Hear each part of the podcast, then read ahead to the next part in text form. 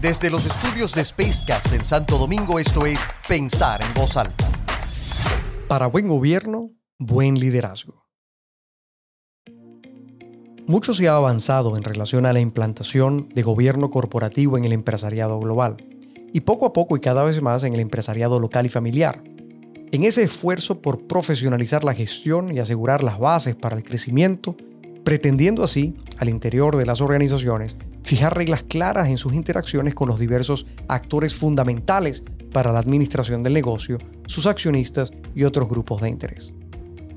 Gobierno corporativo supone para toda organización la capacidad de establecer claras estructuras, instancias y procesos para la toma de decisiones que permitan lograr los objetivos previstos y para ello el diseño de los puntos de control que aseguren el cumplimiento de su plan estratégico y sus objetivos de negocio sin perder de vista los valores y principios de su filosofía de gestión resulta fundamental. Procurando además no solo supervisar el desempeño del negocio, sino velar por el buen uso de los recursos disponibles y su respectiva rendición de cuentas. Todo esto a favor, por supuesto, de la transparencia. Sin embargo, tener gobierno corporativo no necesariamente es garantía de tener buen gobierno. Al igual que en la política, la existencia de un sistema de gobierno no es garantía de bienestar para quienes dependen de él. Múltiples muestras recientes a nivel global y local, en ambos mundos, tanto el empresarial como el político, permiten ver situaciones de coyuntura creadas por la mala implementación gubernamental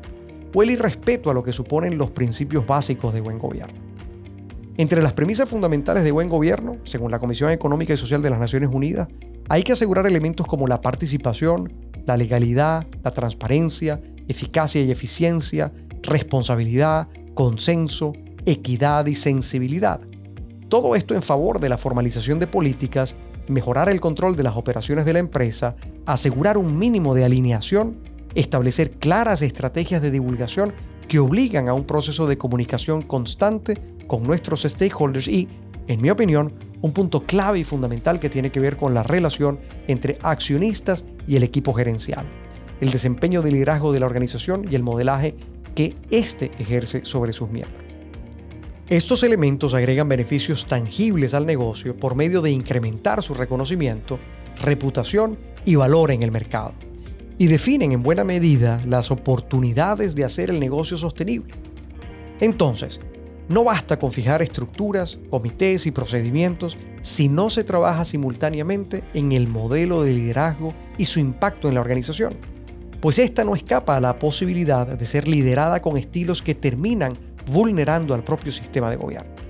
El autoritarismo, la demagogia e incluso el populismo, elementos que pueden verse claramente reflejados y lamentablemente así cada vez en el liderazgo político del continente, se pueden ver igualmente reflejados en cualquier organización si no se toman medidas que procuren evitar. Hace ya algunos años el Foro Económico Mundial formuló un pacto para el liderazgo responsable y receptivo, que permitiese velar por los objetivos empresariales de corto plazo sin sacrificar aquellos de largo plazo,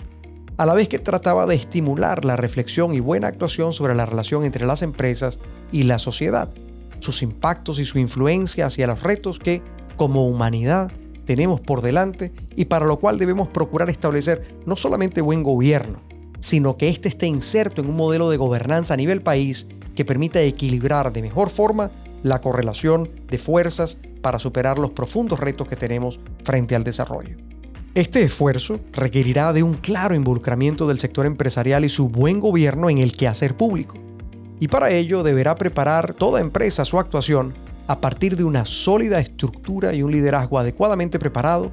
para que, con una aproximación transparente ante sus diversos grupos de interés, pueda entonces incidir positivamente en la generación de los cambios económicos y sociales que son tan requeridos para generar progreso, desarrollo y bienestar. Un objetivo que al día de hoy, por cierto, tiene todavía la tarea pendiente de recuperar, para empezar,